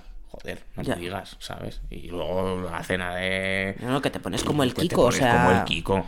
Y a mí me gusta mucho, comida. me gusta mucho, por lo menos entre mi familia es tradición, que la cena de Nochebuena y la Nochevieja son comida preparada, fancy para esa cena, Sí. pero en Año Nuevo y en Navidad es comer sobras del día anterior. Ah, y me sí, gusta no, mucho. En mi casa, como Sí. nosotros hacíamos en casa de unos abuelos, en casa de otros, en casa de unos, en casa de otros, había comilonas. Y Mm. las comilonas eran cordero, marisco. A mí, No, mi, claro, abuela, a mí mi abuela me hacía, eh, por parte de padre, hacía almejas a la marinera para mí. Hmm. Me, había- me hacía todos los años. Un año las hizo, sí, sí, me sí. explotó la cabeza y ya a partir de ahí, todos los años me hacía a mí un cazo de almejas, que era para mí, ¿eh? Hmm. Que, la, la gente era como, "Ué, las almejas de Mireia y tal. Y entonces yo me ponía un plato y luego ya los demás que se... Que se joden. No, o sea, como que ya hace como el churro y Linkin Park, en plan, ya os peleáis por lo que Claro, quede. claro, claro. Pero yo ya me he puesto mi plato en condiciones. Es que está guay, joder. Es uno de los highlights. Y en mi caso es lo que te digo. Son sobras, pero son sobras premium. En plan, Sí, sí. de toda la comidaca del día anterior que han Mi, comprado. abuela hacía, mi otra abuela hacía fuentes de croquetas. cuatro kilos de gulas, Roast salmón gulas, sin conocimiento, claro. 8 mil millones de roast beef, tal cual. Pues al día siguiente todo eso. Lo vuelves a comer. compro De puta madre. Sí, sí, sí. De puta madre, muy bien. Vale, yo voy a recomendar regalosoriginales.com. Voy a recomendar una movida que me encontré en la mudanza. Y ¿Eh? eh, yo- es una mierda que yo no sabía que tenía. Y me lo encontré en la mudanza y lo iba a tirar. Pero tenía un logotipo. Era un llavero que tenía un logotipo. Ponía, Ah. ponía filo. Sí, sí, sí. Y dije, ¿esto qué pollas es? Me lo debieron regalar. eh, Tienen de hecho el logotipo de un juego por el otro lado. Me lo debieron regalar viendo el MotoGP o no sé Ya. qué ma- mandangas. Y lo busqué en internet. Y es un llaverín de plástico chiquitito, muy cuco, muy minimal, muy tal. La web creo que es Filotrack, puede ser. Buscadlo si no en Amazon. Es una movida que es curioso porque es un dispositivo que sirve para encontrar tus llaves. Mm. En plan, tiene un botón, va por Bluetooth, tú lo, lo emparejas con tu teléfono móvil, lo puedes poner en unas llaves, o si vas muy motivado y te compras varios, lo puedes poner también en el ordenador, en el iPad, en lo que tú quieras. Entonces, con las llaves, por ejemplo, pues tiene un botoncito y si tú, la idea que me parece genial es que si tú pierdes las llaves, desde el móvil le dices, encontrar mis llaves, pi, pi, pi, pi, pi, y se ponen, a, sonar. Pero desde las llaves, si le das al botón, encuentra el móvil. Pero si tu móvil está en silencio. También. ¡Ah! Guapísimo. Guapísimo. Overraidea el silencio del móvil. Guapísimo. La polla. Vale, creo que son 20 pavos en Amazon, o 23 euros o algo así. Bastante buena idea para la gente eh, petarda que siempre está en plan, ¡ah! ¡Me he perdido el móvil! Claro, claro, claro. Lo tienes en la mano. Claro, efectivamente, efectivamente. Y y el rollo de que se realimenten Sí, sí, sí, sí, es sí, de que súper buena idea. valga de both ways, está Es muy bien. Tan buena idea que me jode muchísimo porque esta idea la tuve yo con Ya. mi colega Diego hace 20 años. Diego un día, y Quique tenían unos ideones, ninguno lo llevaron a un cabo. día en la playa dijimos, tenemos que encontrar una idea para hacernos millonarios. Mm. Esto de estudiar es una mierda. Hicimos un brainstorming de toda la tarde y se nos ocurrió exactamente esto. 15 o 20 años después han ido saliendo No- una detrás de no otra. hicimos todas esas absolutamente cosas. nada. ¿Sabes? Entonces me jode. Pues no sé si habrán hecho millonarios estos chicos, espero que sí. Pero en serio, es, es, es un regalazo, está muy guay. Es súper útil. Y si tenéis un presupuesto, pues eso, de 23 euros. Low cost. Mítico Para low cost dices, También un poco para regalos de amigo invisible, que es muy de esta época. mítico, mítico presupuesto que no te permite regalar nada que mole. En plan, ¿qué regalo con este? ¿Sabes? Pff, Cualquier mierda. Pues esto está muy bien. Está Sí, guay. sí, está bastante bien. Así que eso se llama Filo. Buscad Filo Keyfinder o Filo Llaves o algo así, lo encontráis. Yo, mi segunda recomendación, le he hecho una foto. Eh, es una movida que, que he visto en Etsy. Mm. Así un poco como viendo regalos. O sea, intentando huir de los regalos eh, personalizados de un puzzle de la cara de tú y tu novio, un mark, una, una lámina de una ciudad de- especial, en plan Berlín, que son las calles, que si vas a una página que se llama My Maps, lo puedes hacer tú. Yo quiero, yo, de hecho lo he encontrado, pero es súper caro, a- a- a- que se democraticen los jerseys de Navidad súper feos, personalizables. Ah, bueno, eso está Para hacerte bien. uno con... Yo quiero... Estaría guapo, mire, hacerme yo uno con tu cara, con la peor foto tuya que encuentre, y tú uno con la No es mía al revés. ¿Sabes? No es difícil. Esto estaría muy bien. Pero que sean como muy feas Muy las fotos. feos. Esto estaría muy bien. Pero navideños en plan como el que tenemos de Sí, Baby sí, sí, Yoda. sí, efectivamente.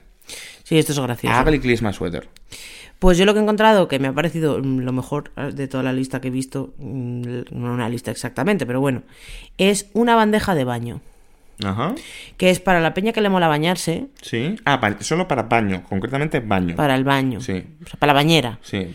Es que tú te metes en la bañera, te pones esta bandeja y tiene como para colocar tu móvil, el iPad para verte una peli, Una receta para el desastre esto, ¿eh? eh, una, una toalla para poner unas velitas, Hmm. para, eh, para dejar los jaboncitos. Pero es una bandeja como las de bandejas de, de desayunar en la cama, que te la pones a, a través del pecho. O sea, No, no, es, es una bandeja- sino es perpendicular.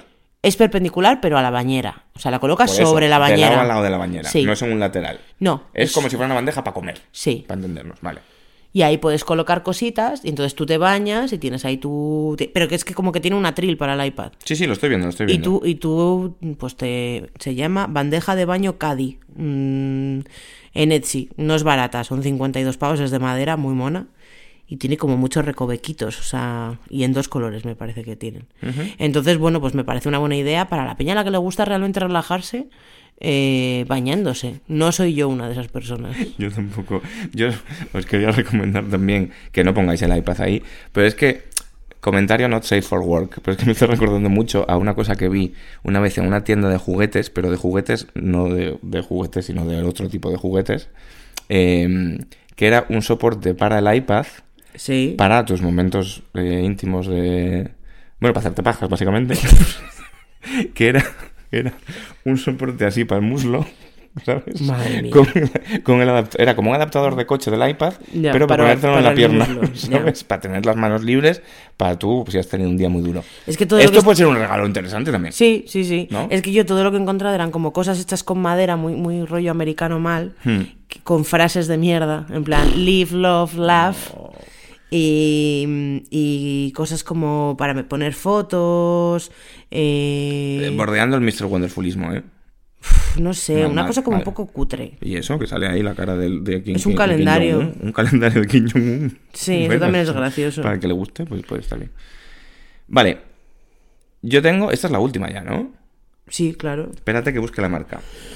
Esto lo he antes y me ha Uy, parecido... esto no lo he visto y esto también está muy bien. Esto a ti te vendría muy ¿Qué es? bien. ¿Qué es? Una estación de acoplamiento.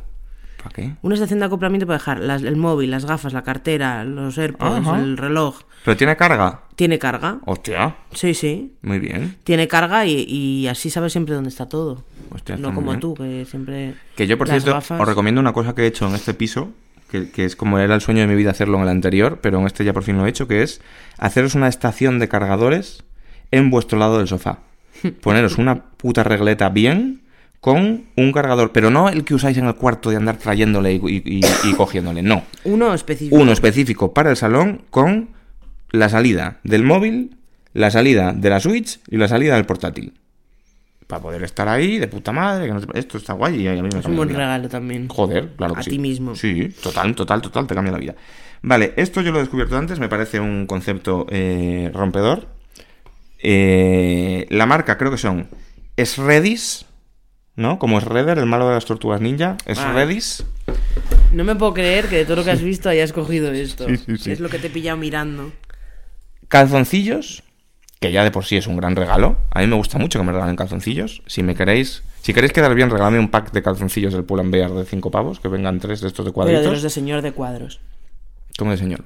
O sea, no los de sleep. No, slip no, boxer siempre. Boxer. Boxer, siempre. O sea, en calzoncillos boxer, pizza sin piña y tortilla con cebolla. Estos son los tres pilares de mi existencia, vaya. Calzoncillos slips, no. Eso tiene que moverse. Eso que si no te quedas estéril. Bueno, total. Em, calzoncillos, boxer, antipedos. Parece ser que alguien... Bueno, no, alguien no. La gente de Redis ha diseñado unos calzoncillos con un filtro de carbón activo Mm. que, según dicen en su publicidad, filtran olores hasta, de- o sea, como de un potencial de asquerosidad hasta 200 veces mayor que un cuesco castellano. Entonces, me parece que es la hostia, realmente. ¿no? Es Somos un, la pareja perfecta, pero siempre te tiras pedos hacia mí. es un gran regalo, esto es- puede ser que sea verdad. Entonces, es un gran regalo para tu pareja, ¿no? En plan, como, como yo creo que la base de una relación sana con tu pareja es Tirarse pedos. tirarse pedos abiertamente, Sí.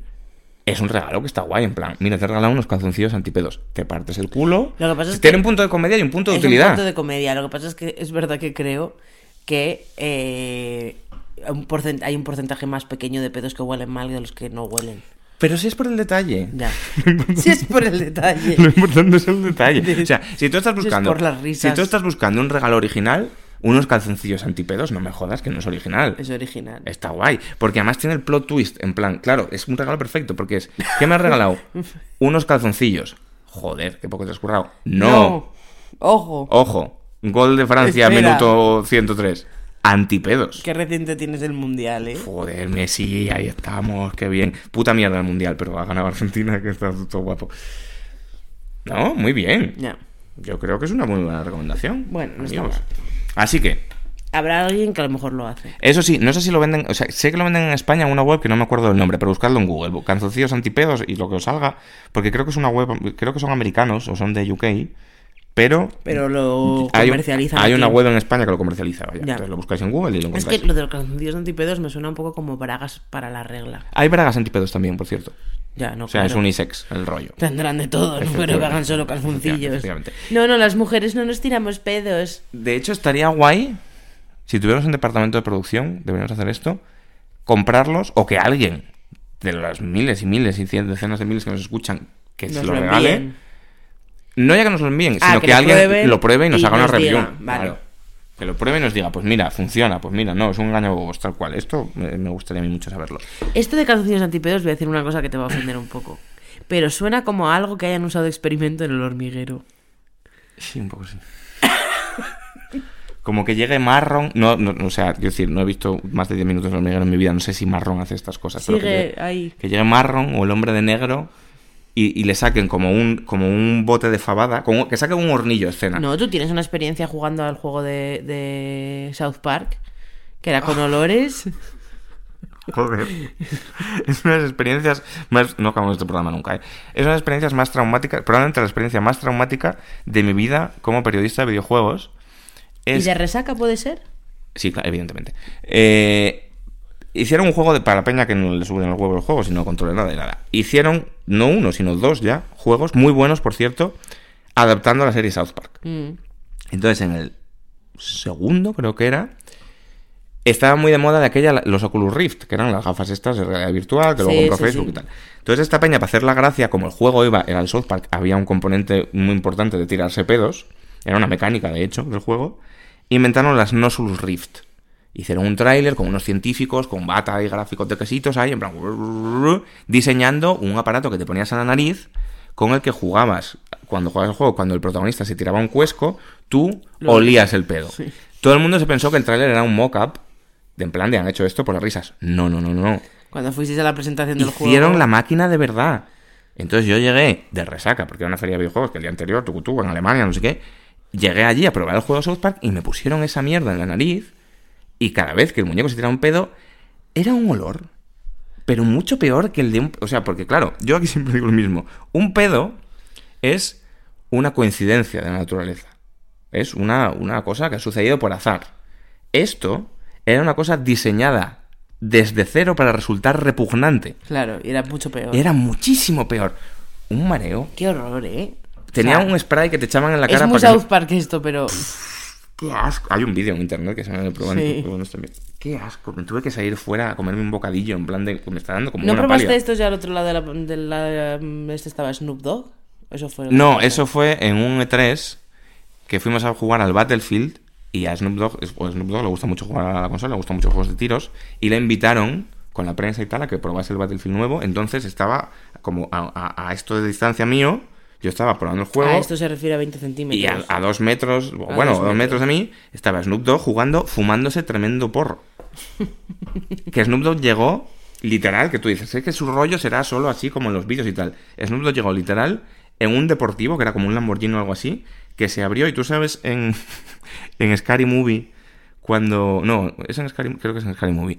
Cuando llegan como en el coche de raperos y se abre y parecen las puertas de lluvia de estrellas, que Ah, sale como mogollón de humo. humo. Llegó un Lamborghini, se abrieron las puertas hacia arriba, salió un mogollón de humo y salió Snoop Dogg con dos hipermodelos, en plan con dos rubias despampanantes, a jugar al Battlefield. Llegó, se fumó un porro, echó una partida y se fue. Yo tengo que decir que eh, estaba a punto de recomendar el libro de cocina de Snoop Dogg. Ah, ¿en, en serio existe esto? Sí. Pues ¿por qué no he recomendado esto? Hay un libro de cocina básicamente de lo que tú quieras, de series, películas, tal, pero Snoop Dogg Ajá. hace unos años hizo muy amigo de, Masta- de Martha Stewart, Ajá. la típica señora Sí. como americana que estuvo en la cárcel, no, pero mucha gente no sabrá quién es. Y entonces eh, tienen un show juntos de cocinar, ¿En te lo juro. Esto es como la, Te lo juro. la sección que tenía en el programa de Jimmy Kimmel, que era cómo se hacen las cosas con Snoop Dogg. Entonces le ponían vídeos de cómo se hacía. Hay uno famoso que es que le enseñan cómo se hacen las salchichas. Hmm. Y él solo lo comenta por encima. Y está ahí, o sea, como imágenes súper chungas de, de órganos triturados. Y oh, the- That's it. What the fuck. No, pues no soy capaz, no soy capaz No, de no imitar a Snoop Dogg, Pero poco, como Snoop pero- Dogg flipando y estando como muy grossed out. Y es súper, súper, súper gracioso. Joder, y tiene un libro de cocina. Esto lo Sí. quiero probar yo. Es todo verde la portada. Muy guapo. Bastante gracioso. A lo mejor es de cocina con marihuana. quién Snoop. Dogg era, era probablemente mi persona favorita del mundo. Te- Tenemos preparado, por cierto, que esto no lo hemos contado. Este programa ha sido un rectificado en el aire porque íbamos a hacer un programa especial sobre nuestros ídolos, personas que admiramos, la famita, nuestra relación con los famosos y todo este rollo, que haremos en próximos días. Mm. Y, y yo iba a haber hablado de Snoop Dogg hasta que se metió en los NFTs. Está full metido en la cripto. Tiene como un como un nombre alternativo para su persona de NFTs que es como no sé qué de Medicis, porque va por ahí como si fuera un mecenas digital, bueno, una cosa un poco turbia. Pero por lo demás, bien. Es que si te tienes que poner a cancelar a gente que está en los NFTs, Ya. te quedas solo. Sí. Eh, por suerte no dio Desde tiempo luego. a que chiquito de la calzada se metiera en los NFTs. Eh, que eso, que nos estamos alargando muchísimo, que esto es un desfase. venga, sí. Venga, hora y media tenéis hoy, ¿eh? No quejarse. Un regalo navideño. Ha venido la Navidad y os ha dejado media hora más de recién cansados. Gente, Ahora podéis fregar y poner una lavadora y planchar. está muy bien porque es para la fregada de Navidad, Que que es es más tocha. larga. Está muy bien pensado. Está muy bien pensado. Es mucho mejor diseñado esto que las cenas de Bueno, no, porque eh, es la semana que viene, pero bueno. Bueno, pero habrá gente que... yo A mí me gusta pensar que está todo el mundo los lunes esperando para bajarse, pero que habrá gente que lo, le lleve esto con un par de que no lo lleve a ritmo USA. Es verdad, es verdad. Entonces, claro, esto, esto viene muy bien para, para la fregada de Nochebuena, o la de Nochevieja, o la de Reyes, tal cual. Peña, que os queremos mucho, que feliz Navidad, Muchas eh, felices fiestas. que pasadlo Muy bien. muchos, muchos. ¿Cómo era lo de Rajoy? Eh, máquinas haciendo máquinas, no sé, no sé qué dijo, no sé qué dijo de esto. Que no discutáis, que penséis en la yaya, que no le amargáis la cena, Que le metáis al turrón de su char. que no habléis de Pablo Iglesias y de su podcast y de mierdas con vuestro cuñado, que esto solo lleva, que hablan de cosas de buen rollo, tranquilamente. Habla del mundial. Hablar del mundial. Bueno, el mundial igual tampoco, porque la cosa se puede complicar. Eh, buen rollo.